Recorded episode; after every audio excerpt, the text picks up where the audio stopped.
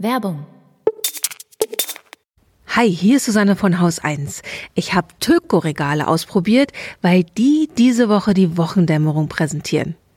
Der Slogan von Töko ist Shelves that fit every home, also Regale, die in jedes Zuhause passen. Und das ist tatsächlich so.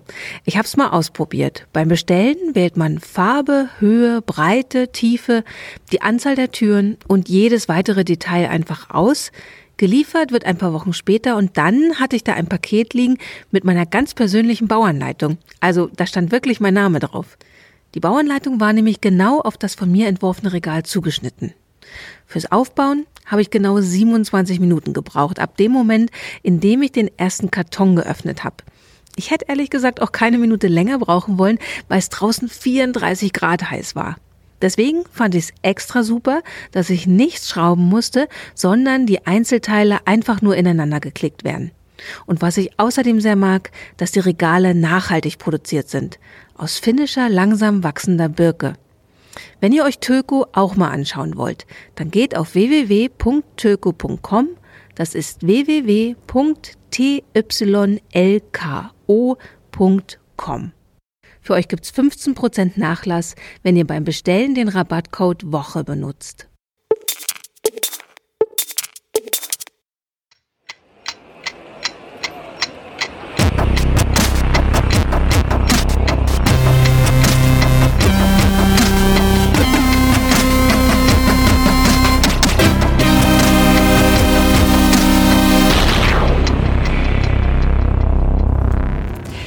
Willkommen zur Wochendämmerung vom 2. August 2019 mit Holger Klein. Und Katrin Rönecke und einer Frage, die ich hier habe, ähm, die ich dir eigentlich doch letzte Woche schon gestellt haben wollte, was ich aber nicht getan habe. Was denn? Du bist ja, du fliegst ja nicht mehr. Hast Nee. du so postuliert und jeder Versuch, den ich in den letzten anderthalb Jahren, glaube ich, äh, so ungefähr unternommen habe, dich doch in ein Flugzeug zu bekommen, inklusive des Versprechens, dich auf eine weit entfernte Insel zu fliegen, hast du äh, negativ beschieden. ähm, das Hut ab. Aber du bist dieses Jahr in Irland in Urlaub gewesen oder wir waren ja dieses Jahr in Irland in Urlaub. Ich habe das Flugzeug genommen, du hast die Bahn genommen. Ist das eine gute Alternative? Ich finde schon, ich meine, du findest nicht, können wir vielleicht auch gleich noch drüber reden, warum du das nicht findest, aber ich fand es jetzt total angenehm. Ja, ich, ich glaube, warum ich das nicht finde, ist kurz gesagt, dann, dann haben die Leute es gehört, weil mein Arsch breit und meine Beine lang sind. Und ähm, zumindest in einer zweite Klasse Bahnfahrt, also eine zweite Klasse Bahnfahrt empfinde ich als Zumutung, als Qual sozusagen. Ich komme dann gestresst an. Ja. Es gibt das Ganze übrigens auch ähm, in erster Klasse. Ich habe das extra für dich nochmal nachgeguckt. Also du könntest noch mehr Geld da dann reinschmeißen und erste Klasse fahren. Nee, also ich bin mit zwei Kindern, die sind zwölf und neun, nach London zuerst gefahren. Das funktioniert mit der Bahn. Also man fährt, äh, je nachdem von wo, fährt man nach Brüssel oder nach Paris. Also du bist von Berlin, ne? Berlin, Brüssel. Ähm, Im Grunde nee, Berlin, Kö- ja. Berlin, Köln, Brüssel war so mein erster, Okay. mal unsere erste Station. Das Ganze dauerte, glaube ich, ich weiß es gar nicht mehr, irgendwie so acht Stunden oder so. Also letztendlich bis nach London haben wir elf Stunden gebraucht insgesamt. Von Berlin bis nach London elf Stunden. Und meine größte Sorge ist natürlich, weil ich mit Kindern gereist bin, dass die zappelig werden, dass die gar nicht so lange still sitzen können und so weiter. Also das war so meine größte Sorge. Das war aber tatsächlich kein Problem mehr. Also ich glaube, wenn man relativ große Kinder hat, ist das ähm, die haben halt Hörspiele gehört, haben gelesen, haben äh, auf ihrer Konsole gespielt, also haben sich eigentlich die ganze Zeit beschäftigt und hatten nie Langeweile. Das war wirklich sehr faszinierend. Also so kenne ich eigentlich auch meine Kinder nicht, aber es war gut. Und äh, das, ich habe einen Fehler gemacht. Im Nachhinein weiß ich, dass ich einen Fehler gemacht habe. Ich habe das Ganze gebucht über Interrail. Stellvertretend für viele jetzt aus der Hörerschaft. Interrail, das gibt's noch? Ja, tatsächlich, das gibt's noch. Das ist ein privates Unternehmen, das zusammen mit verschiedenen europäischen Bahnunternehmen das weiterhin organisiert, also dass man ein Ticket kauft ähm, und dann eben in verschiedenen Ländern unterwegs sein kann. Es gibt da verschiedene Pässe, heißt das. Also es gibt so nationale Pässe, dann kann man eben nur durch ein Land fahren oder durch zwei Länder. Es gibt aber auch, und das hatten wir, einen sogenannten Global Pass und damit kommt man dann schon sehr, sehr weit. Also es gibt so eine Karte, die man auch bekommt von Interrail dann, so eine Aufklappkarte, wo man dann sieht, wo man überall hin kann. Also du kannst wirklich auch bis nach Griechenland oder äh, ganz nach oben, nach Norwegen. Ähm, man kommt eigentlich überall hin. Und das Praktische ist, dass man auch einen Rabatt bekommt auf alle möglichen Fähren. Und das ist zum Beispiel eines der Sachen, die ich nicht so ganz, ähm, also es kostet wahnsinnig viel Zeit, diese Reise zu planen. Ne? Das ist so das Aha. Erste, was, was für viele Leute wahrscheinlich abschreckend ist. Ich habe einen Tag dran gesessen. Was? Kann, kann, ich meine, wenn ich jetzt, wenn ich jetzt so gucke, ähm, ich will nach Irland, äh, würde ich als erstes mal bei Google gucken, weil Google sagt doch, fahr mit dem Zug, fahr mit der Fähre, äh, fahr mit dem Bus oder nicht? Eben nicht. Also sobald es um oh. Bahnfahrten geht, gibt es zum Beispiel kaum Portale, die dir die schnellsten Strecken raussuchen. Ja, wenn es um Fliegen geht, gibt es alles. Also du kannst die schnellsten Strecken, du kannst die günstigsten Strecken, gibt es verschiedene Portale, die dir das alles raussuchen und ausrechnen. Bei Irland war es echt so ein bisschen Recherche. Also ich habe dann den Weg auch irgendwann noch mal geändert. Ich wollte zuerst über andere Städte und andere Fähren und dann habe ich gedacht, nee, im Moment ist vielleicht doch klüger, darum zu fahren und so. Es gibt verschiedene Möglichkeiten. Tatsächlich ist die beste, ich sag mal, das beste Angebot, wo man sieht, was fährt denn überhaupt, wird von Interrail selber angeboten. Wir hatten den Fall, ähm, dass wir von London nach Holyhead gefahren sind. Das ist so durch Wales durch und Holyhead ist eben so eine Hafenstadt. Jemand auf Twitter meinte dann, dass es die absolute Vollkatastrophe ist, in Großbritannien im Süden Englands irgendwie von A nach B zu kommen, weil es dort zig verschiedene Bahnunternehmen gibt, jede mit einer eigenen Seite und es gibt jetzt nicht so eine Übersichtsseite, wo steht, welches als nächstes fährt und dass du das jetzt alles auf einer Seite zum Beispiel buchen könntest oder so. Die Privatisierung der öffentlichen Infrastruktur und Daseinsvorsorge ist auch immer wieder eine super Idee. Ne? Ja, also man sieht das sehr, sehr deutlich, vor allem in Großbritannien, ähm, wo wirklich diese, diese ganze Bahninfrastruktur ja, eine Katastrophe ist. Also wir sind da durch Bahnhöfe gefahren. Äh, Bahnhöfe in einem solchen Zustand habe ich zuletzt in der DDR gesehen. Wirklich. Also das ist teilweise sehr erschreckend gewesen. Naja, und auf der Interrail-Seite aber gibt es das. Also du kannst du raussuchen, was ist um die Uhrzeit der Zug, was ist um die Uhrzeit der Zug. Das heißt, das hat das auf jeden Fall sehr erleichtert. Ähm, und ich hatte auch, ich habe ja wie gesagt einen Tag geplant und zu diesem Tag gehörte auch Preise zu vergleichen. Also lohnt es sich, diesen Interrail-Pass zu nutzen oder nicht? Ich hatte zum Beispiel die Fahrt von Berlin nach Brüssel ähm, bei der Bahn auch eingegeben und geguckt, was würde es denn da kosten. Und was ich aber nicht wusste, und das kam jetzt erst so hinterher auf Twitter, dass Leute gesagt haben, ja, aber wusstest du denn nicht, dass die Bahn auch Fahrten nach London anbietet? Zum Beispiel von Berlin nach London. Äh, Wie, äh, als unmittelbare Fahrkarte sozusagen, ja. du, also dass du bei der Bahn die komplette Strecke kaufen kannst. Genau, genau. Inklusive diesem Zug durch den Ärmelkanal. Inklusive diesem Zug, inklusive der Reservierung in diesem Zug. Und das wusste ich, das habe ich nicht gefunden. Also es äh, gab dann einen Link, den mir jemand auf Twitter geschickt hat. Über diesen Link bin ich direkt auf diese Seite gekommen, wo man das dann buchen konnte. Aha. Es ist nicht so leicht, diese Seite zu finden, wenn man einfach nur so gerade recherchiert. So, also es ist jetzt nicht auf der Startseite gewesen oder so. Und das wäre billiger gewesen. Ich habe hinterher nochmal alles zusammengerechnet und festgestellt, okay, dieser Interrail-Pass war viel zu teuer, weil man nämlich ähm, diesen Zug also dieser Eurostar heißt der, der durch den Ärmelkanaltunnel fährt. Der ist zwar inklusive bei Interrail, aber man muss noch reservieren. Und die Reservierung kostet pro Person und pro Fahrt 30 Euro. Das heißt, wir hatten alleine für die Reservierung hin 90 Euro und zurück 90 Euro für diesen Zug. Und das wäre auf jeden Fall, also beim nächsten Mal würde ich das direkt über die Bahn buchen und dann würden wir auch günstiger davon kommen. Aha. Ja, wieder was gelernt. Was hat es denn dann insgesamt gekostet? ähm, also was heißt denn insgesamt? Weil das Ding ist, wenn man mit der Bahn fährt, braucht man länger. Das bedeutet eine Übernachtung mindestens in London, ähm, eine Übernachtung noch in Dublin. Das kommt ja alles noch mit dazu. Also man kommt mhm. ja nicht einfach so in einem Tag wusch rüber dahin, wo man hin wollte und fertig. Ähm, das heißt, je nachdem, was man jetzt dazu rechnet oder nicht, also die Übernachtungen und den Eurostar und die Fähre und das Interrail-Ticket selber und so, also es waren schon über 1000 Euro für drei Leute. Ich glaube, irgendwie so 1200, 1300 Euro.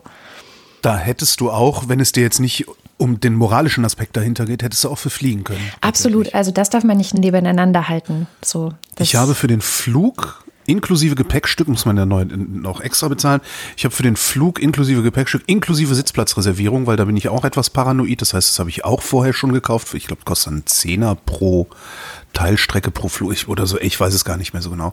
Also der Flug hat mich hin und zurück ungefähr 350 Euro gekostet, zuzüglich Klimakompensation. Hm. Ja, also das, das kommt noch oben drauf. Ähm, das heißt, du wärst da wahrscheinlich auch mit einem Tausender dabei gewesen, er hätte es dann aber keine Zeit in London verbracht. Ne? Genau, das ist halt, man muss es anders sehen. Man kann es nicht nebeneinander halten und sagen, ja, jetzt ist es aber die Bahn und das war viel, viel, viel zu teuer. Es war viel zu teuer, also das muss ich sagen. Ich habe dann hinterher ein paar Leute gefragt, oder vorher, ich weiß gar nicht mehr. Ich habe mich viel ausgetauscht mit verschiedenen Leuten über Interrail. Ähm, die sich, die sich auch erinnern, was das früher gekostet hat. Ne? So 150 Euro für einen Monat oder sowas äh, sind mhm. da gefallen. Ich weiß nicht, ob diese Erinnerungen stimmen.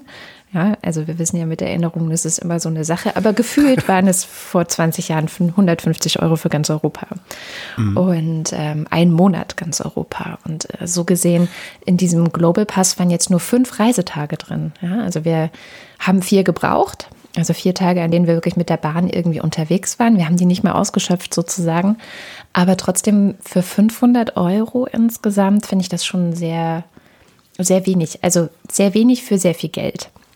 Und das ist definitiv ein Problem. Und da kann man auch sehr sehen, weil die Preise sind so hochgegangen und explodiert im Grunde bei Interrail, seit es die Billigflieger gibt. Die sind ein direkter, ja, ein, eine, eine direkte Ursache dafür, dass das Bahnreisen mit Interrail so teuer geworden ist, weil die Nachfrage gesunken ist. Und wenn die Nachfrage sinkt, müssen die Preise steigen. Beziehungsweise manche Bahnunternehmen haben sich dann auch ausgeklingt, haben gesagt, das lohnt sich für uns gar nicht mehr und so. Und dass die Nachfrage gesunken ist, liegt ganz, ganz klar an den Billigfliegern. Aha. Ja. Was ich gerade so interessant finde, ist, ähm, wenn die Bundesregierung, ne, das ist ja eine, eine der Meldungen dieser Woche, dass äh, Markus Söder insbesondere, also ein CSU-Mensch, CSU-Ministerpräsident, auf einmal einen Klimaschutz für sich entdeckt hat. Wenn also die Bundesregierung auch mit ihrem Klimakabinett und was sie da alles machen, was Sinnvolles machen wollen, dann nehmen die mal 50.000 Euro in die Hand und lassen irgendjemanden eine schöne App programmieren, die genau solche Verbindungen auch rauskramt. Mhm. Das denke ich die ganze Zeit. Und wahrscheinlich kostet es nicht mal 50.000. Genau. Also sowas wie es ja für Flüge gibt. Also da gibt es ja diese Billigfliegerportale, die dir den günstigsten Flug raussuchen. Es gibt äh, dieses Google-Ding, was dir alle möglichen Verbindungen raussucht und dann kannst du entscheiden, was du machst. Und sowas, ein solches Portal für Bahnfahrten in Europa, das wäre der Traum. Absolut. Ja, ja. Und dann aber auch immer gleich die günstigsten Preise dazu, dass du auch direkt vergleichen kannst, lohnt sich das jetzt hier Interrail zu machen oder lohnt sich das gar nicht? Und zwar so, wie das zum Beispiel diese, diese Eurowings-App macht, oder nee, die App macht's glaube ich gar nicht, sondern die Webseite macht's, wo du dann halt auch wirklich so, so, eine Monatsübersicht hast und du kannst dann wirklich am einzelnen Tag gucken, was kostet am einzelnen Tag der günstigste Flug und kannst danach dann sogar noch deine Reise planen, dass du sagst, naja gut, dann komme ich halt einen Tag später an, aber dafür zahle ich zwei Drittel weniger oder mm. sowas. Das, ne? Genau, also im Grunde bei den ganzen Flugsachen haben wir das perfektioniert dass wir den günstigsten und einfachsten Weg finden können, äh, in sehr, also auf sehr schnelle Art und Weise. Und bei der Bahn gibt es das einfach gar nicht. Ja, das wäre super, wenn es so ein Portal gäbe. Und dann passt ja auch irgendwie in unsere, in unsere Wirtschaftsordnung. Ne? Da, wo die meiste Ausbeutung passiert, da haben wir es optimiert. Ja, natürlich. total. Ja, es gibt aber mittlerweile auch schon Reisebüros, die nachhaltiges Reisen anbieten und für dich dann kuratieren. Also die sagen so, okay, wo willst du denn hin? Und es gab in der Zeit jemanden, der hat genau das gemacht. Der hat mit so einem Reisebüro seine Reise nach Barcelona geplant. Mhm. Und die haben ihm auch erstmal den Zahn gezogen, dass man da jetzt möglichst schnell hin müsste. Das ist auch was, was ich gelernt habe auf dieser Reise. Möglichst schnell nach Irland, das war auch so meine Prämisse, weil so kennt man es halt. Ja. ja. Äh, möglichst wenig Zeit irgendwie in London. Also London, da war ich schon schlau genug zu denken, ah, ein Tag London könnte gut sein, das könnte den Kindern gefallen. Da gibt es so Sachen mit Harry Potter und mhm. dann gibt es so einen Zaubereiladen und so. Da gibt es genug zu entdecken. Das machen wir mal einen Tag länger. Aber ich hatte zum Beispiel gar nicht eingeplant, dass wir auf der Hinreise eine Nacht in Dublin sind. Würde ich nächstes Mal sofort machen, dass man einfach sich ein bisschen, ja, diesen, der Weg ist das Ziel-Gedanken, mhm. das klingt so abgedroschen, aber das ergibt dann sehr viel mehr Sinn, dass man ein bisschen den Druck rausnimmt und dann eine Nacht hier äh, oder einen Tag auch wirklich die Stadt erkunden. Wir hatten jetzt gar nicht die Zeit, Dublin zu erkunden. Dabei gibt es ja sicher auch interessante Orte, auch für Kinder. ähm, die man da erkunden könnte. Und das hat er eben auch gemacht und die haben ihm diesen Zahn auch gezogen und gesagt, nee, wenn Sie jetzt nach Barcelona fahren, dann machen Sie mal zwei Tage in dieser kleinen französischen Stadt, die ist total nett. Da können Sie in dem und dem Hotel leben, das ist auch irgendwie ökologisch und nachhaltig und Und das hat ihn so völlig entschleunigt. Er war dann irgendwann in Barcelona, ich weiß gar nicht nach wie vielen Tagen, also es hat länger gedauert, als er sich das ursprünglich mal gedacht hat. Aber er war auch entspannt und glücklich und beschreibt das sehr schön, wie das eben ein komplett anderes Reisen ist, wenn man es so macht. Ja. Also ich würde es wieder machen, ich werde es auch wieder machen. so. Ja, du musst ja, sonst mehr. kommst du ja nicht raus, genau. Ja. Ja, ich fliege nicht mehr und ich finde Bahnfahren eh toll. Das ist ja auch noch, ich mag halt Bahnfahren total gerne. Für mich gibt es keine schönere Vorstellung, als einmal in meinem Leben mit diesem Orient Express zu fahren zum Beispiel. ja, aber das ist ja nun ein ganz anderer Schnack dann halt. Da, da geht es ja. Ja. nicht ums, ums Ankommen. Und der Ja, Zustand, eben. der Zustand Aber der deutschen, der Zustand der ICE-Flotte der Deutschen Bahn ist halt auch irgendwie was, was es einem sehr madig machen kann. Vor allen Dingen, Ja. je mehr man Bahn fährt. Ne? Ja, aber wenn man mehr in anderen Ländern Bahn fährt, lernt man seinen ICE auch lieben. so gerade ähm, der, der Eurostar hat mich wirklich geschockt. Also, anscheinend haben wir Pech gehabt. Also es gibt Leute auf Twitter, die sagen, nö, ich fahre den eigentlich regelmäßig und das ist mir noch nie passiert.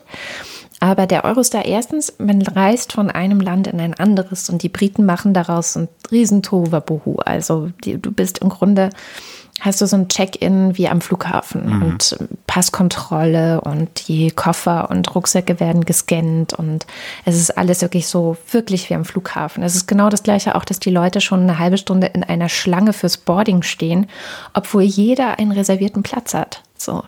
Und du dich fragst, so, warum stehen die da? Naja, und wenn es dann losgeht, sind auch alle total panisch und äh, haben Angst, den Zug zu verpassen, was auch Quatsch ist. Und dieser Zug, äh, der wie gesagt 30 Euro pro Person allein Reservierung kostet, hatte auf der Hinfahrt kein funktionierendes Klo. Also zumindest die nächsten zwei weiteren Wagen in die Richtung von unserem Wagen hatten defekte Klos. Ich weiß nicht, ob man noch hätte weitergehen müssen, um irgendwann in einen Wagen zu kommen, wo es geht. Ähm, und ein Klo ging und äh, zumindest stand nicht draußen dran, dass es defekt ist. Und dieses Klo hat dann irgendwann nicht mehr gespült, sodass, und ich kenne das sonst nur von Festivals, so, ne, wo Dixie-Klos sind, wo dann irgendwie die Haufen immer weiter nach oben kommen. So war das da auch. Und so war das nicht nur auf der Hinfahrt, sondern das gleiche Problem hatten wir dann auch noch auf der Rückfahrt, zwei Wochen später.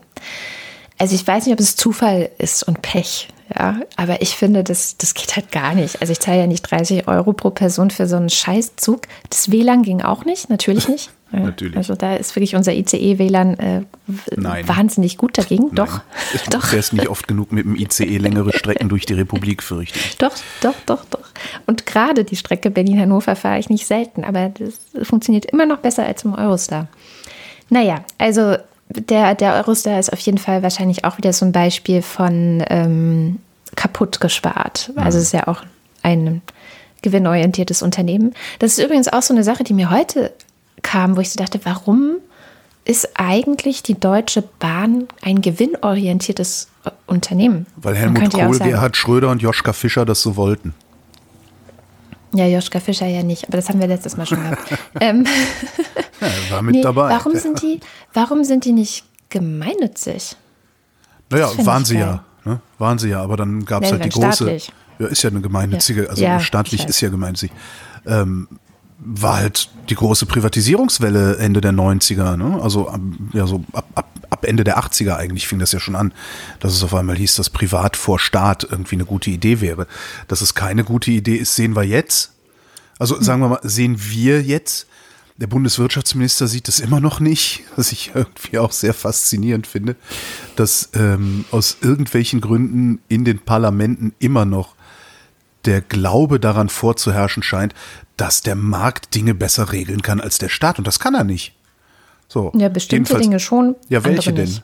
Ja, aber ich behaupte jetzt einfach mal das Gegenteil. Was kann denn der Markt besser regeln als der Staat? Wohnraum? Nein. Telekommunikation? Nein.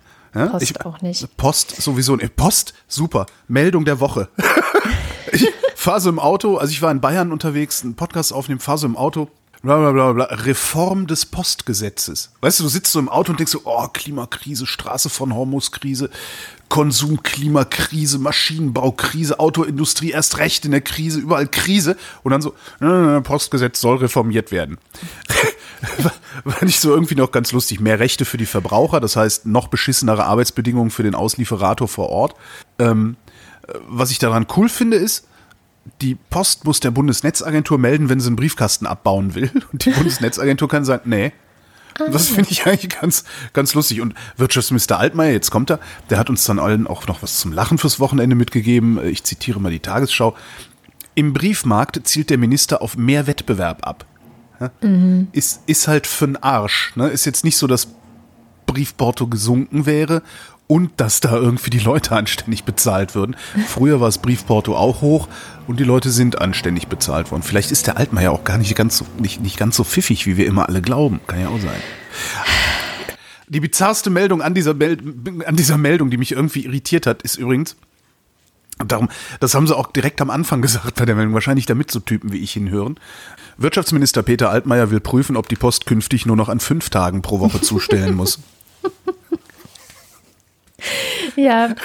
Hallo? Ich, ich habe seit Jahren montags keine Post mehr im Briefkasten.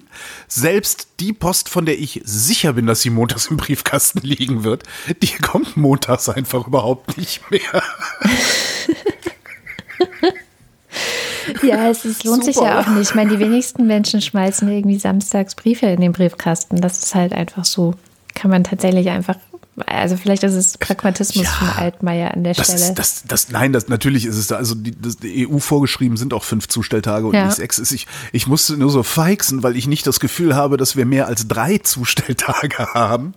Ja. ja. aber gut. Aber wo du vorhin sagtest, hier Markus Söder will Klimaschutz machen. Also das ja, war auch, wo ich so dachte, Markus Söder? Ja. Klimaschutz? Ja, klar. Weil ich meine, Bayern, ne? Also ich meine, er ist ja Ministerpräsident von Bayern und Bayern hat ja seit 2014 dieses komische, unsinnige Windradgesetz. Ähm, ja. Du kennst das ja auch, weil du bist öfters in Bayern. Artikel 82 der Bayerischen Bauordnung schreibt vor, dass Windräder einen Abstand von zehnmal ihrer eigenen Höhe zu mhm. Siedlungen halten müssen. Was dazu führt, dass in Bayern praktisch keine Windräder gebaut werden dürfen wegen dieses Gesetzes. Ich weiß gar nicht, 0,1 Prozent oder 0,15 Prozent der Fläche oder so könnte in Bayern dafür genutzt werden. Das heißt, eigentlich verhindert Bayern seit 2014, damals noch unter Seehofer, dass irgendwie Windkraftanlagen wie anderswo zum Energie, äh, Energiemix beitragen können. Oder wie Claudia Kempfert kürzlich hier in der Wochendämmerung sagte, die Bayern verweigern sich die, der Energiewende. Ja, genau. Das ist, was genau. die tun. Ja. Und, ähm, und jetzt kommt er mit, äh, der Klimaschutz soll ins Grundgesetz. Also ich meine, ich nehme jeden. Ne? Also ich als, Was? Wie? Ich nehme jeden, Bist du so der, verzweifelt? Der, der sowas sagt. Ja, ja, das ist also. Ach so. Ich, ich, nehme, ich nehme auch einen Markus Söder. Obwohl ich Markus Söder wirklich, also wirklich. Willst du mich Söder. heiraten? Ja, ich nehme jeden. Sehr schön äh, Markus Söder, meine Markus Söder-Anekdote stammt noch aus grüne Jugendzeiten. Da hat er mal gefordert, dass Eltern, die ihre Kinder nach 20 Uhr draußen spielen lassen, denen sollte man das Kindergeld streichen. Also das ist für mich ja. Markus Söder. Egal. Ja, und das ist, auch, das ist auch immer noch Markus Söder. Also ich glaube nicht, dass wir einmal sowas im Grunde Radikales denkt, dass der ja. aufhört, radikal zu sein. Es sei denn, er hat irgendwie eine Therapie gemacht oder irgendwie sowas. Aber ich glaube, dass es gibt so ein paar Sachen, die sind, glaube ich, prinzipiell in dem Menschen drin. Und ich glaube, wer sowas öffentlich sagt, auch als Politiker, der hat ein prinzipielles Problem. Ja, ich glaube allerdings auch. Aber naja. du sagtest, du nimmst jeden, also dir ist jeder recht. Ja, wenn es um Klimaschutz geht, soll meinetwegen gerne auch die CSU jetzt mitspielen. Also ja. können sie eigentlich schon lange. Jetzt haben sie dieses Bahnticket, sollen günstiger äh, werden, ist ja noch eine Forderung von ihnen. Also nicht nur, dass mhm. Klimaschutz ins Grundgesetz soll, sondern Bahntickets günstiger. Ey, hallo, seit wann habt ihr dieses Bundesverkehrsministerium? Macht ja, doch einfach. Das, das hättet ihr vor zehn Jahren Grunde, machen können. Ich finde das auch ziemlich unglaubwürdig. Da kommen ja noch zwei dazu. Also dieses Volksbegehren zum Umweltschutz, rettet mhm. die Bienen. Mhm. Das haben sie ja auch eigentlich abgelehnt. Äh, das wollen sie jetzt aber genauso übernehmen, wie dieses Volksbegehren das, das, Gesetz vorgeschlagen hat. Und Söder hat auch ja einen früheren Kohleausstieg als 2038, hat er ja auch schon mal Genau. ins Gespräch gebracht, wie es immer so heißt. Aber ich finde das alles tatsächlich unglaubwürdig. Also ich, ich glaube, der weiß genau, was er da tut, nämlich ähm, Forderungen stellen, weil er ist ja nur Ministerpräsident des Landes Bayern, Forderungen stellen, die im Bund nicht durchsetzbar sind. Weil das mit dem Grundgesetz, das mit dem Grundgesetz haben vor zwei Jahren, glaube ich, oder sogar einem Jahr die Grünen schon mal verlangt. Ja, ja. Und das hat die Union, Union einfach mal abgebügelt. Amthor, Philipp Amthor, was ich sehr schön fand, äh, hat damals sinngemäß gesagt, äh, das Grundgesetz ist zu wertvoll, um es äh, mit Ideologie zu belasten oder sowas. Wo ich auch dachte so, ey Amthor, du kleiner Scheißer. Ja? So eine wenn Aussage ich ist längst Ideologie. tot bin, nee, wenn ich längst tot bin, wird deine Scheißideologie dir die Haut verbrennen. Hm. Ja, und dann denk bitte an mich. Das ist so, ja. Naja. Ja, das Ja, Ding aber stimmt schon. Hauptsache, das Ding ist im Gespräch. Ne? Ja, und vor allem bei der CSU, also ich, ich habe ja auch mal ein bisschen Politik gemacht und ich kannte auch sehr viele Grünen in Bayern und die haben immer gejammert und erzählt, dass die CSU das in Bayern im Landtag immer schon genau so gemacht hat. Vorne, also nach vorne, nach, nach außen wettern gegen die Grünen. Die spinnen. Ja. Die wollen immer uns alles verbieten und alles wegnehmen und die sind ganz doof. Aber äh, Vorschläge, die die Grünen gemacht haben, also so Gesetzesinitiativen, Anfragen, Sachen kritisieren und so, nach ein bis zwei Jahren, wenn die CSU merkt, ah, okay, die, bayerische Landbevölkerung möchte aber halt keine Gentechnik. Jetzt nur so ein Beispiel.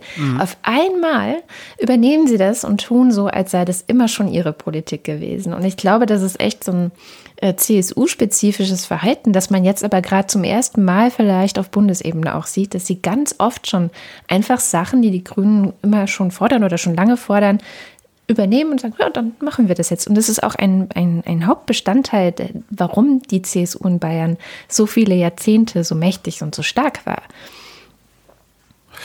Ich glaube ja, dass das ein, ein landesspezifisches Ding ist. Ich glaube nicht nur, dass das die Partei ist, sondern ich glaube, dass das letztendlich das gesamte Bundesland ist.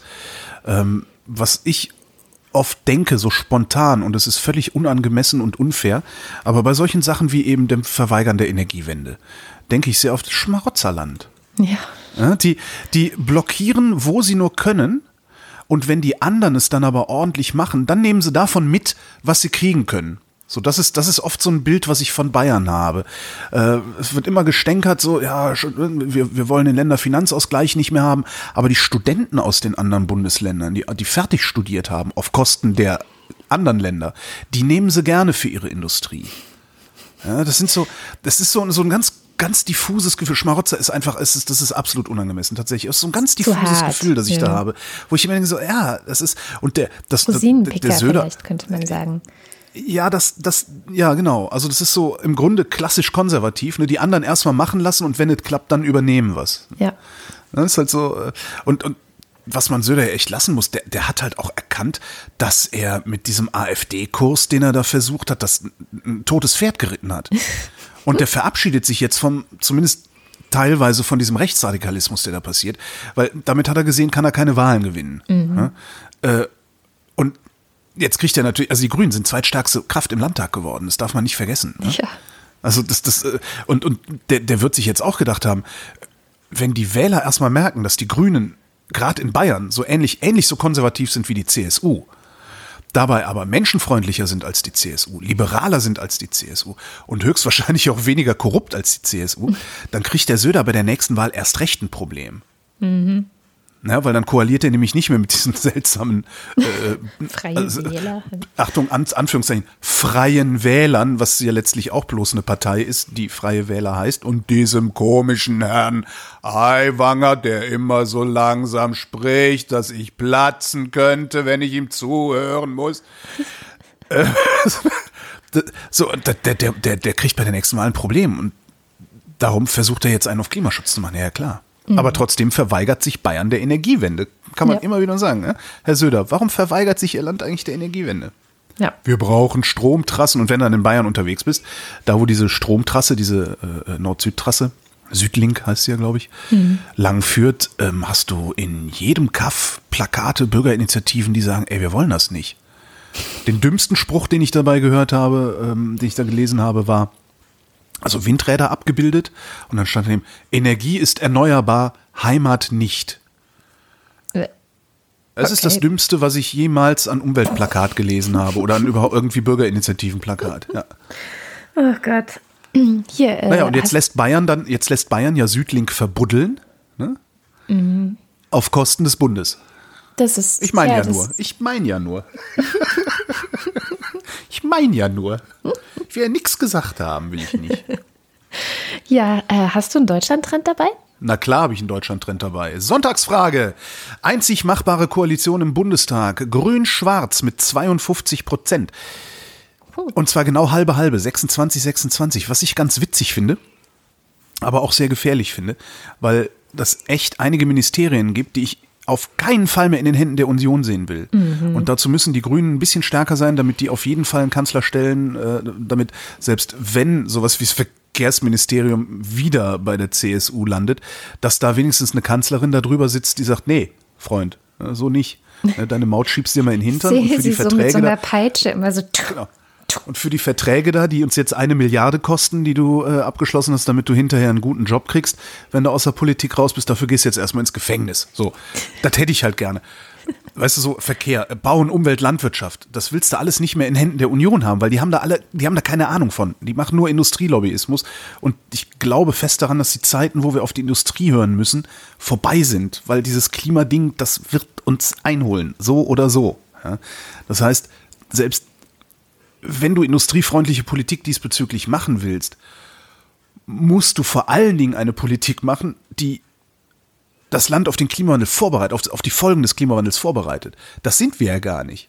Wir diskutieren entweder, was da, wie man das verhindern kann, und wenn wir mal ehrlich sind, kann man nicht. Funktioniert nicht, funktioniert mit uns Menschen nicht. Das gibt die Leute, die, die sind anständig wie du, die haben kein Auto, die fliegen nicht und so weiter und so fort. Das ist eine so krasse Minderheit, dass sich In daraus niemals, ich glaube auch, ich glaube auch weltweit, daraus, daraus wird sich nicht Politik machen lassen, jedenfalls nicht in den Ländern, in denen Politik daraus werden müsste, weil sie solche CO2-Schleudern sind, wie die Bundesrepublik, wie die USA, äh, wie China und so weiter. Ich glaube da nicht mehr dran. Das heißt, man könnte ja eine Politik machen, die sagt, okay, wir gestehen das ein. Wäre schwierig, weil dann würden die Schwanzlosen noch mehr SUVs kaufen. Sie Aber sind ja nicht schwanzlos. Sie haben nur kleine Schwänze heute. Okay. Das ist ein Wenn du, Unterschied. Stimmt, selbst die Frauen, das haben wir ja bei Walter Mörs gelernt, dass die einen so sehr verkümmerten Schwanz haben, dass sie ihn Kitzelchen nennen müssen. Holger, Jetzt jetzt müssen wir diesen Faden Podcast verloren. unter explizit äh, rubrizieren. Genau, aber wenn du wenn du es eingestehen würdest und sagen würdest, wir bereiten jetzt dann auch mal die Menschen darauf vor, was muss man denn machen? Wir bauen die Dämme höher, wir, ne, keine Ahnung.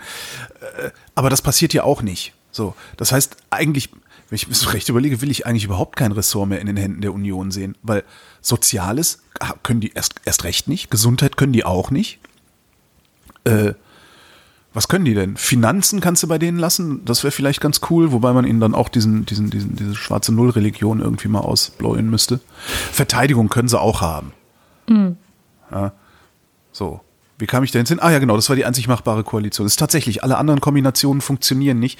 Weder rechts, weder rechts, rechts, also äh, FDP, äh, äh, AfD und Union, noch äh, links, links, also rot, grün, rot, grün, rot, rot, rot, weißt schon wie ich meine. Rot, Rot, Grün. R2G. Genau. Also im Moment grün-schwarz, grün-schwarz mit einer ordentlichen Mehrheit äh, könnten das wuppen und ich könnte mir vorstellen, dass sie das gut wuppen, weil ich immer noch davon überzeugt bin, dass sich die CDU, also die, die, die, die, liberalisierte, die demokratisierte CDU, die wir jetzt sehen, ähm, also die Merkel-CDU sozusagen, und ich glaube immer noch, dass das die weitaus stärkere ist und nicht diese komischen Schnuller-AfDler da von der Werteunion da irgendwie den Ton angeben.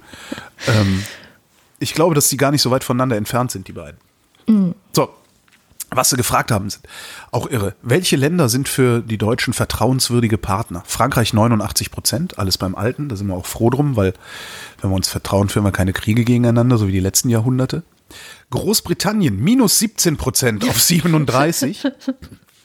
Ja, Boris Johnson. Russland, ja, ist der John wahrscheinlich, ne? Ja, überhaupt die komplette britische Außenpolitik und Mhm. EU-Politik, die, das, das, du siehst ja, dass du denen erstens nicht vertrauen. Was heißt Vertrauen? Du kannst dich auf die nicht verlassen. Also du musst denen ja nicht mal vertrauen, weil du, du hast ja nicht irgend- was es gibt, es gibt du, wir sind ja gar nicht so weit, dass wir ein vertrauensvolles Verhältnis zu Großbritannien aufbauen können. Erstmal muss man denen ja irgendwie sich auf die verlassen können, dass sie es auf die Reihe kriegen. Das tun sie ja nun nicht. Mhm. Russland minus 7 Prozent mhm. auf 28. USA minus 5 Prozent auf 19 Prozent. Donald Trump. Donald Tolle Sache. Trump. Donald Trump. Danny Crane. Das wäre geil. Irgendwann, irgendwann steht Donald Trump nur noch vor der Presse und sagt, Donald Trump. Donald Trump. Donald Trump. Donald Trump. Das würde sehr gut zu ihm passen. Ja, absolut. Ähm, was bewegt die Bevölkerung eher zu klimabewusstem Verhalten? Anreize. Verbote. Verbote sagen 15 Prozent, Anreize sagen 72 Prozent. Selbst bei den grünen Anhängern sagen weniger als ein Viertel Verbote würden dazu äh, äh zu klimabewusstem Verhalten bewegen. Man könnte es auch anders nennen und zwar Hauptsache, es kostet nichts oder ich bekomme sogar noch Geld dafür hinterhergeworfen, dass ich mich verhalte, wie es eigentlich anständig wäre. Ah, ich glaube, da bist du jetzt zu fies zu den Deutschen. Weil ich habe nämlich genau dieses Ding, darüber bin ich auch gestolpert und habe erst gedacht, äh, die Blöden. so, wie ich immer so denke, wenn ich sowas höre. Und dann dachte ich, nee, aber was, was würde ich dann verbieten wollen? Das Einzige, was mir natürlich instant einfällt, sind Inlandsflüge. Und was will ich dann noch verbieten? Private Nutzung von verbrennungsmotorgetriebenen Fahrzeugen will ich verbieten. Ab einem würde ich einfach Jahr, mal, würde ja. ich, nö, würde ich einfach, nö, würde ich einfach mal machen. Ich würde einfach sagen, so, ihr dürft jetzt keine Verbrennungsmotoren mehr fahren. Wenn ihr das trotzdem wollt, müsst ihr begründen, warum. Mhm.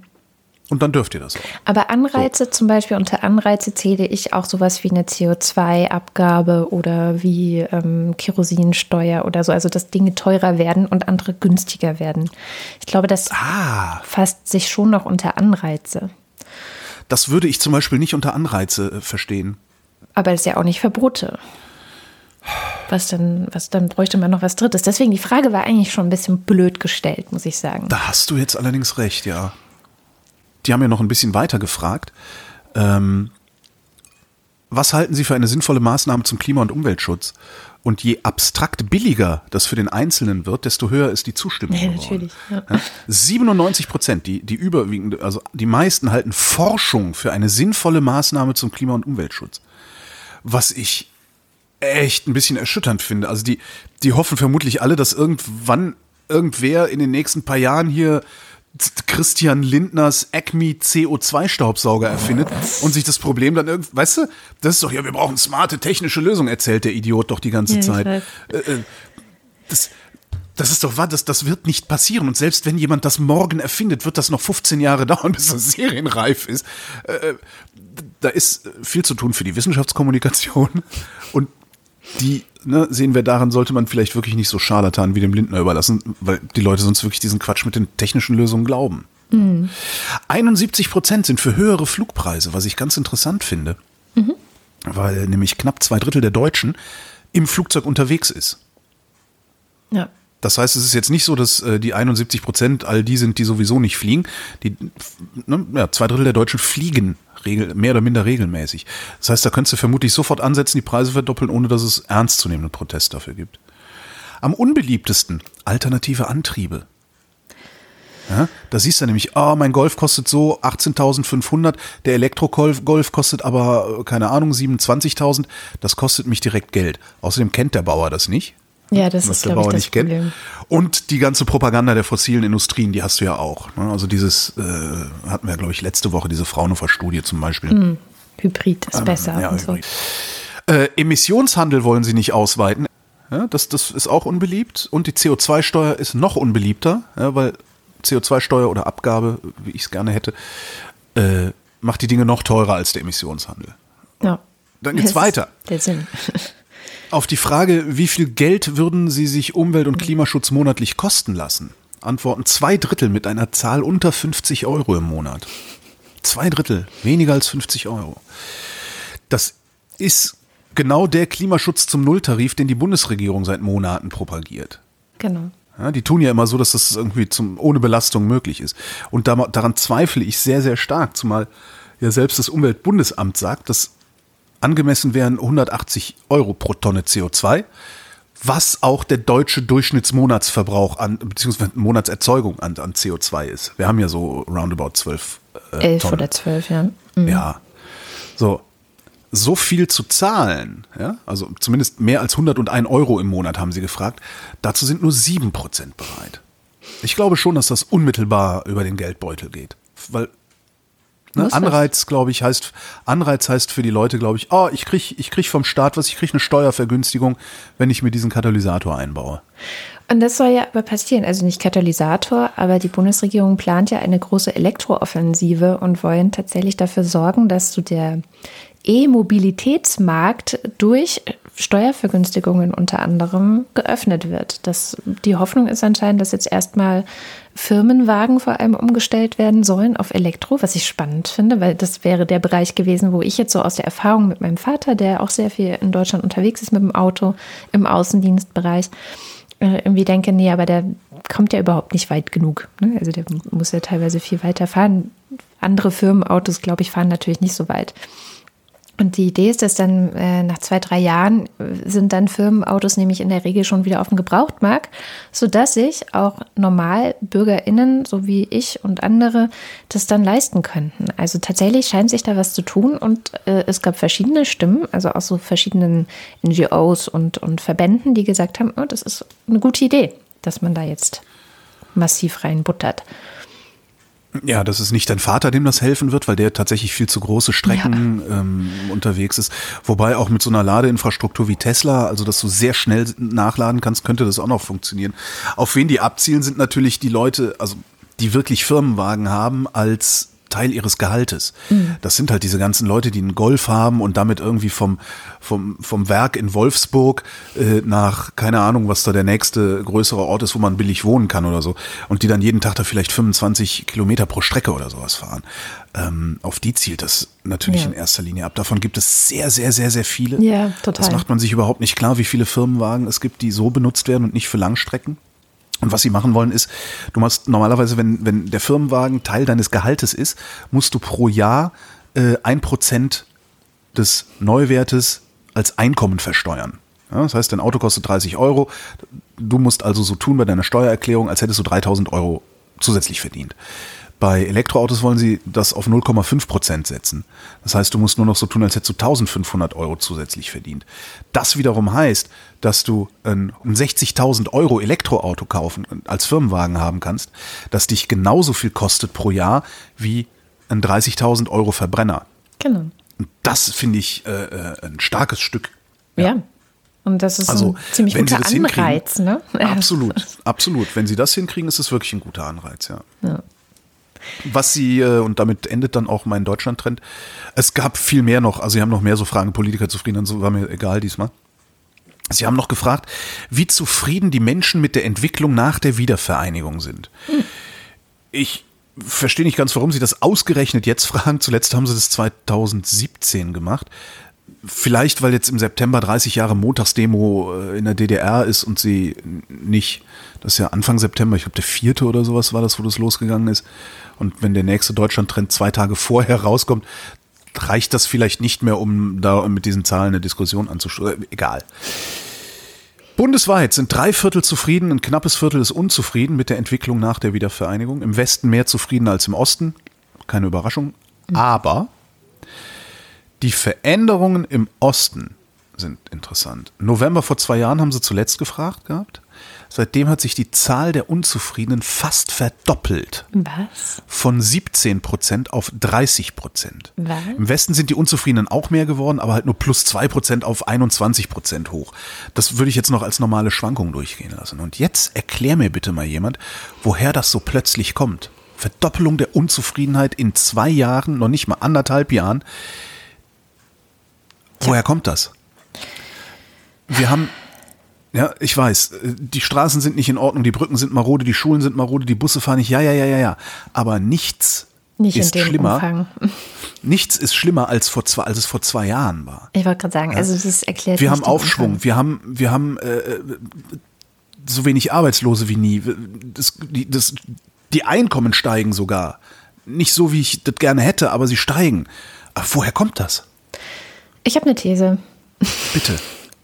Die These lautet, dass eine Partei namens AfD dabei ist, den Leuten die ganze Zeit Scheiße einzureden. Ja. Das ist diese die, Untergangsrhetorik. Ne? Ja. Die ganze Zeit Panik, alles, die ganze Zeit Angst, alles wird schlimmer, alles ist schlecht. Also, ja. Jetzt machen sie ja hier sogar Wahlkampf. Also jetzt hier, ich bin in Sachsen-Anhalt hier nicht, aber äh, in Sachsen ist ja Sachsen und Brandenburg ist ja Wahlkampf gerade, wo die AfD auch Wahlkampf macht. Und die machen ja Wahlkampf mit einer Rhetorik, die äh, sich der Bürgerrechtsbewegung der DDR bedient, ähm, sie instrumentalisiert und im Grunde sagt, ja, also wir waren ja irgendwie schon immer das Volk und ähm, wir vertreten sozusagen dieses Volk. Ähm, und außerdem, das, was hier passiert in Deutschland, das ist ja wie in der DDR. So. Also von daher, äh, mich. Das ist halt, das, ja. das ist faktisch so falsch. Ja. Da kann doch niemand, der nur halbwegs bei Verstand ist, drauf reinfallen. Das, das erschüttert mich immer am meisten. Ja. Aber anscheinend funktioniert es. 30 Prozent. So. Und jetzt ziehe ich dich runter. Ist ja, ne? mhm, mh. Was glaubst du, wie sich das entwickelt, wenn es hier wirklich mal wieder Probleme gibt. Rezession, viele Arbeitslose, wenig Investitionen, ja, die der Staat ja auch, hatten wir eben, wegen der schwarzen Null sowieso nicht ordentlich macht. Also was, was passiert denn dann da bitte, wenn es den Leuten wirklich mal schlechter geht? Das sehen wir dann. Ich bin nicht so, du kannst mich damit jetzt nicht runterziehen, weil so bin ich nicht. Mist. Mist. Im Habe ich hier Gegenteil. noch irgendwas, womit ich dich fertig machen könnte? Nee, kann ich nicht. Ich habe eher eine gute Nachricht mitgebracht diese Woche, beziehungsweise nicht ich habe die mitgebracht, sondern unsere wöchentliche Kolumnistin Sham Jaff hat die mitgebracht. Die macht ja What Happened Last Week, also Blick zurück in die Woche, ein Newsletter, der immer montags erscheint, auf Englisch ist, den ihr abonnieren könnt auf whathappenedlastweek.com. Und diese Woche geht es nämlich um einen Rekord, der in Äthiopien aufgestellt wurde weil mhm. am Montag in Äthiopien an nur einem Tag 350 Millionen neue Bäume gepflanzt wurden. Und da stellt sich natürlich die Frage, wie geht das? Erinnerst du dich noch, als wir diesen Wettlauf hatten, wer zuerst kommt irgendwie am, auf dem Mond an? Mhm. Und jetzt haben wir einen neuen Wettlauf in der Welt. Wer pflanzt denn mehr Bäume an einem Tag? Indien hielt den Rekord zwei Jahre lang vorher. Nämlich vor zwei Jahren äh, pflanzen sie lediglich, ja, in Anführungsstrichen, 50 Millionen Bäume am Tag. Hat Äthiopien gesagt, nee, das können wir besser und haben es dann auch am Montag bewiesen. Und, äh, die Gründe sind, naja, Abholzung und Klimakrise, um mhm. es mal auf den Punkt zu bringen. Nämlich im 19. Jahrhundert waren da noch 35 Prozent der Fläche des Landes mit Wald bedeckt. Und ähm, Anfang des 21. Jahrhunderts waren es tatsächlich nur noch vier. Und da hat sich eben die äthiopische Regierung gedacht, okay, wir wollen eine Riesenaktion jetzt starten und wollen jetzt die Regenzeit nutzen, also zwischen jetzt Mai und Oktober. Wir wollen die Zeit nutzen, um vier Milliarden neue Bäume zu pflanzen. Wow. Und Montag war eigentlich nur der, die erste Etappe. Also es geht auf jeden Fall noch weiter. An diesem besagten Weltrekordtag, also Montag, haben sie sogar öffentliche Einrichtungen geschlossen, damit wirklich jeder mitmacht. Was die gesagt haben, ist, ähm, das Thema Umwelt ist sozusagen auf globaler Ebene von großer Bedeutung. Aber wir Äthiopier, wir müssen viel, viel, viel mehr machen. Das war sozusagen die Regierung. Meinten, die meisten unserer Probleme, zum Beispiel Hungersnöte und so weiter, stehen in Verbindung zum mangelnden Umweltschutz. Das heißt, das ist endlich mal ein Land, eine Nation, die das Ganze sehr, sehr, sehr ernst nimmt. Offenbar, wenn sogar öffentliche Einrichtungen geschlossen werden, damit alle mitmachen können. Ich versuche gerade auch mir vorzustellen, dass, ob sowas in Deutschland möglich wäre. Und ich glaube im Moment nein. Aber vielleicht können wir ja trotzdem was daraus lernen. Was können wir daraus lernen? Dass Afrika keine Greta Thunberg braucht, um sich für den Klimaschutz einzusetzen, beziehungsweise Afrika kann auch gar nicht auf sie warten.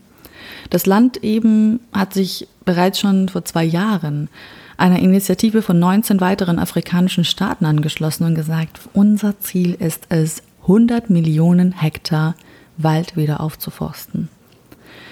Und ähm, wir wissen, es sind überwiegend Industrienationen, die mit hohen CO2-Emissionen zum Klimawandel beitragen und beigetragen haben.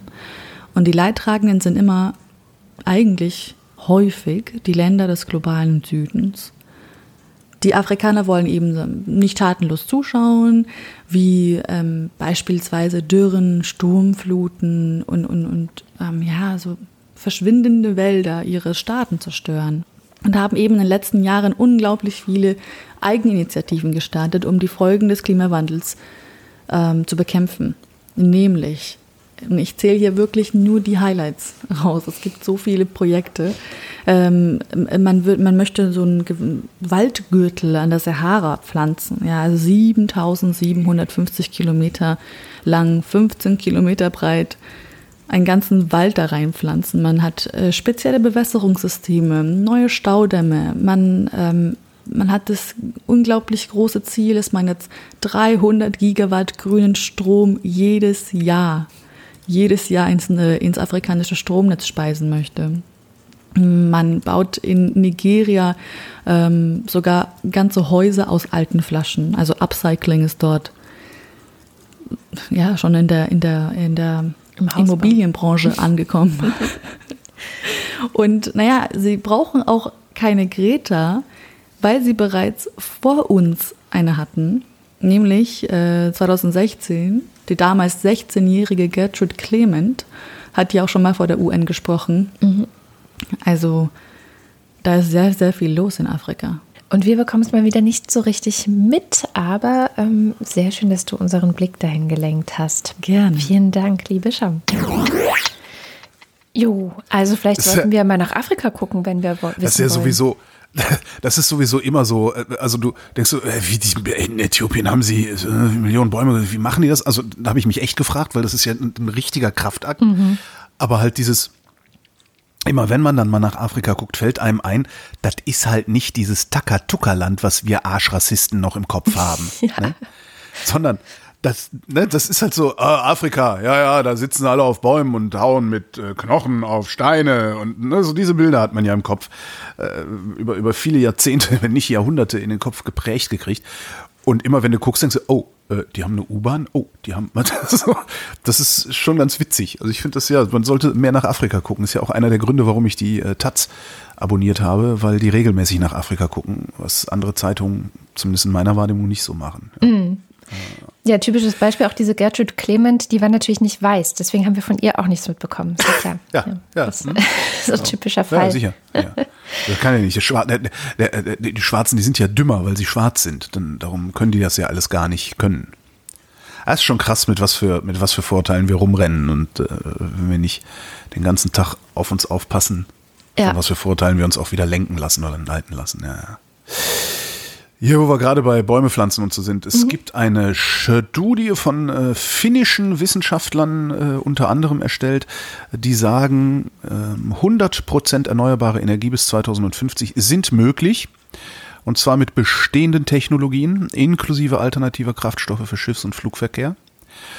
Und 100% erneuerbare Energie bis 2050 sind rentabel. Ja. Die Arbeit, die Arbeit ist insgesamt über 300 Seiten lang, viel das Grafiken, viel Tabellen. äh, ich gebe zu, dass ich das nicht alles gelesen habe, sondern mich mit dem Abstract und der Sekundärberichterstattung zufrieden gegeben habe. Kosten würde äh, die Umstellung auf erneuerbare Energien bis 2050 5,4 Billionen Euro im Jahr. Wenn man die äh, dann ausbleibenden Schäden an Umwelt und Mensch rausrechnet, machen wir damit allerdings 1,5 Billionen Gewinn. Das oh. heißt, es bleibt sogar noch ein bisschen Kohle übrig für, weiß ich nicht. Krieg und was, was hey. die Menschen sonst noch so gerne machen. Ne? Sowas. Fand mhm. ich ganz geil. Aber wer das mal am Wochenende nachlesen will, äh, hat dann ja 320 Seiten zum Nachzulesen. Und ich habe noch was fürs Wochenende mitgebracht. Erzähl. Die beliebte Wochendämmerungsrubrik Partyküchengesprächsstoff, mhm. die ja viel zu selten gefüllt wird.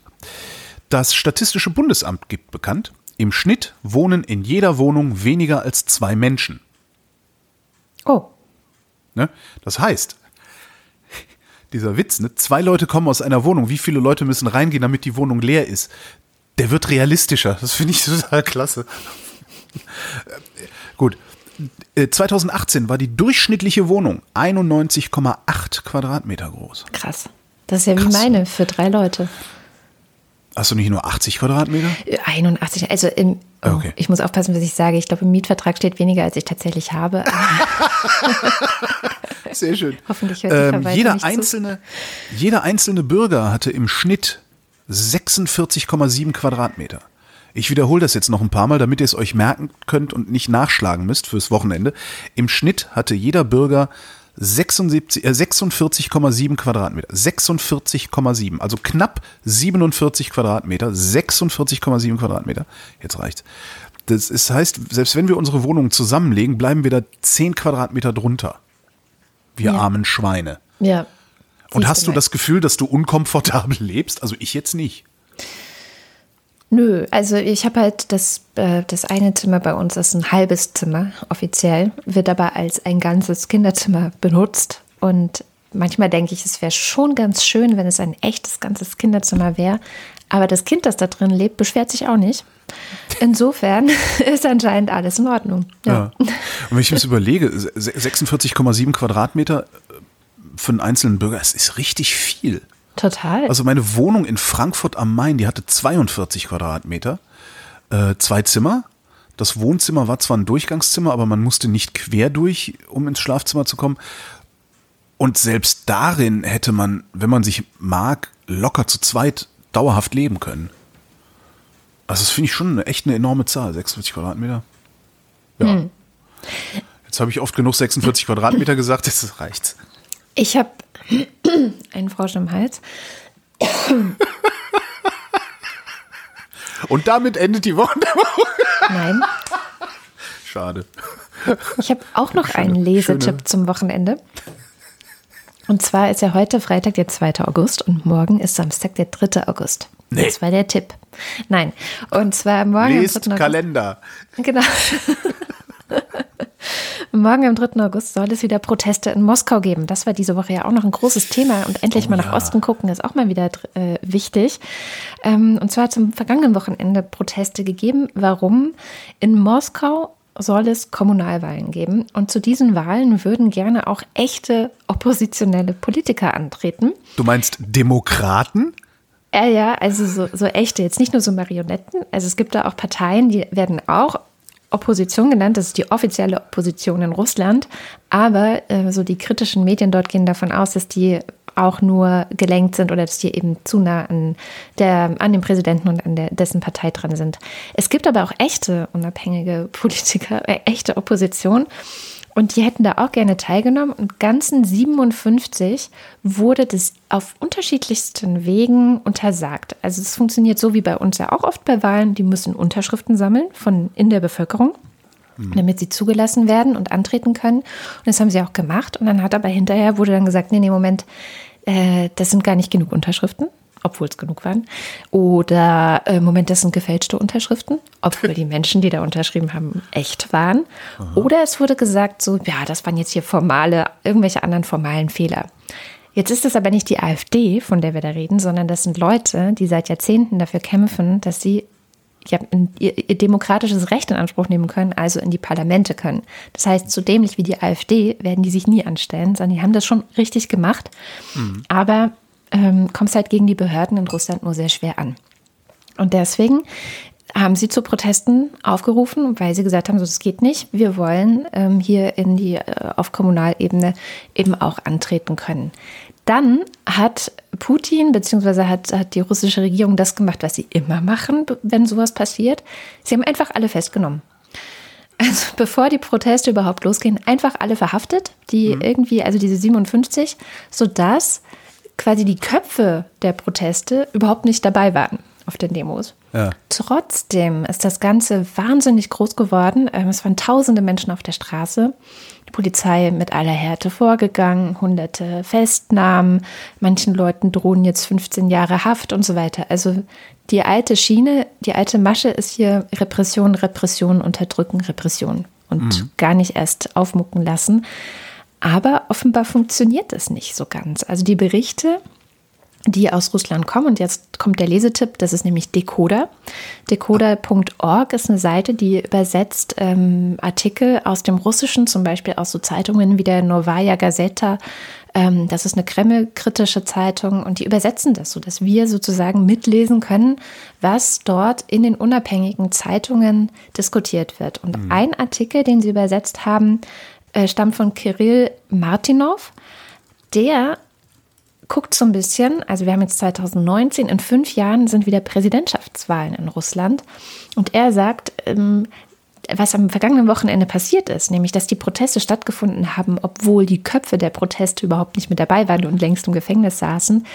Und dass jetzt auch wieder morgen am Samstag, den 3. August, die Leute auf die Straße gehen werden, egal ähm, ob Verhaftung droht oder was auch immer für Repressalien, ist ein Hinweis darauf, dass die sich das nicht mehr gefallen lassen wollen Aha. und dass sie aufmucken.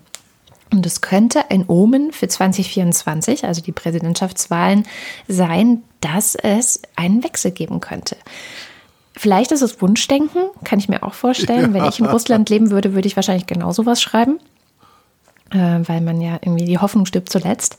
Mhm. Andererseits berichten es doch recht viele Leute, dass das Ganze jetzt eine andere Qualität hatte und dass das irgendwie anscheinend nicht einfach so erstickt werden kann, wie es die letzten Jahre oft passiert ist. Es gab ja schon mal eine große Protestwelle 2011 bis 2013.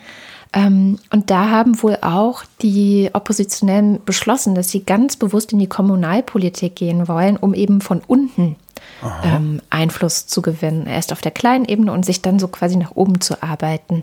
Und deswegen ist es jetzt auch den Leuten so wichtig, dass das klappt. Also dass wenigstens auf kommunaler Ebene ähm, eine echte Demokratie funktionieren kann. Mal sehen. Also ich drücke die Daumen. Ich bin gespannt, was wir nächste Woche aus Russland hören. Und es sieht ja auch tatsächlich so aus, als hätte Putin Angst. Ja. Ja. Und das finde ich auch mal schön. Solche Leute müssen eh viel mehr Angst haben, denke ich oft. Absolut. Ja. Ja, und mit äh, dieser guten Nachricht, oder vielleicht guten Nachricht, ich weiß nicht, man muss halt ein, einfach schauen, was passiert. Und das kann man eben bei decoder.org endet jedenfalls die Wochendämmerung und wie immer am Ende der Sendung verlesen wir unsere Lieblingsunterstützerinnen und Unterstützer. Das sind die Ultras und der Fanclub und die kommen jetzt. Schwanzus Longus 1. Thomas Brandt. Marc Bremer. Oliver Delpi. Matthias Der Jong. Reto Di Giotto Isolabella. Markus Dietz. Roger Eberling. Christopher Etzel. Erik Fröhlich. Benjamin Harnack. Norman Holz, Adrian Hönig, Katharina Höh, Caro Janasch, Matthias Johansen, Arndt J. Kästner, Moster Tschechi, Wing Commander Lord Flashheart Hooray, Ich muss weg, mein Aquarium klingelt, Dominik Neise, Robert Nieholm, Jürgen Recher, Michael Salz, Jörg Schickis, Roman Schlauer, Joachim Urlas, Fun, Fun, Fun.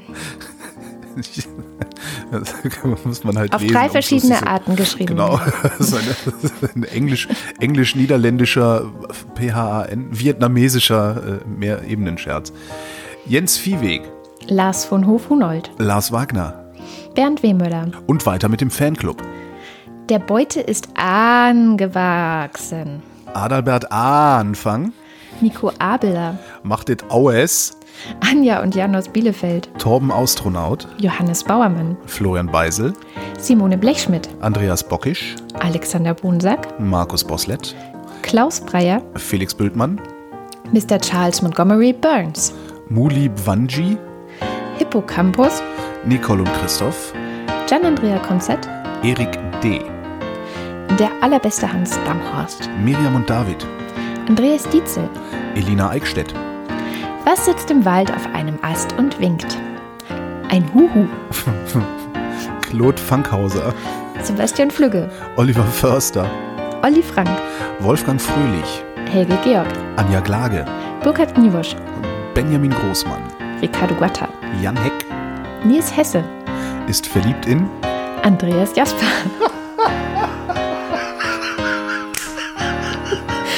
Ach, herrlich. Ach, super. Philipp Kaden. Captain Gäffchen. Oliver Kraus. Markus Krause. Stefan Krause. Magali Kreuzfeld. Thomas und Corina. Oliver Kohlfink. Michael Lammertz. Sebastian Lenk. Detmar Liesen. Florian Link. Sabine Lorenz. Ines und Mike Lüders. René Ludwig. Thorsten Lüdenschloss. Matscho und Mäuschen. Martin Meschke. Robert Meyer. Klaus Mitschka. Johannes Möller. Lordium Mondkind. Christoph Eule Müller. Johannes Müller. Thorsten W. Noll. Satta Patik. Oliver Paulsen. Nora Hoffmann und Peter Schmäler. Josef Porta. Christine Probstmeier. Thilo Ramke. Marco Richter. Christian Rohleder. Christian Rohr, Pia Römer, Sven Rudloff, Ruth Rutz, Jürgen Schäfer, Christian Schluck, Raimo Schmidt, Christian Schmidt, Niklas Schreiber, Jens Sommerfeld, Marie Stahn, Christian Steffen, Ines und Tina. Eli und Johann, Aber der Alte, vorahnend schon und voll Misstrauen gegen den eigenen Sohn, Martin Unterlechner, Fabian Fenske, Andrea Vogel, Yannick Völker, Heraklit von Ephesos, Elegia von Luxarien, Stefan Wald, Nies Wechselberg, Michael Wesseling, haben wir noch Tim, Tobias Wirth, Stefan Wolf, Christopher Zelle, Uwe Zieling, Sabrina Zolk, die obligatorische Höflichkeitsfrage zum Schluss. Wie geht's uns denn heute? Simon Ziebart. Und das war sie, die Wochendämmerung vom 2. August 2019. Wir danken für die Aufmerksamkeit. Tschüss.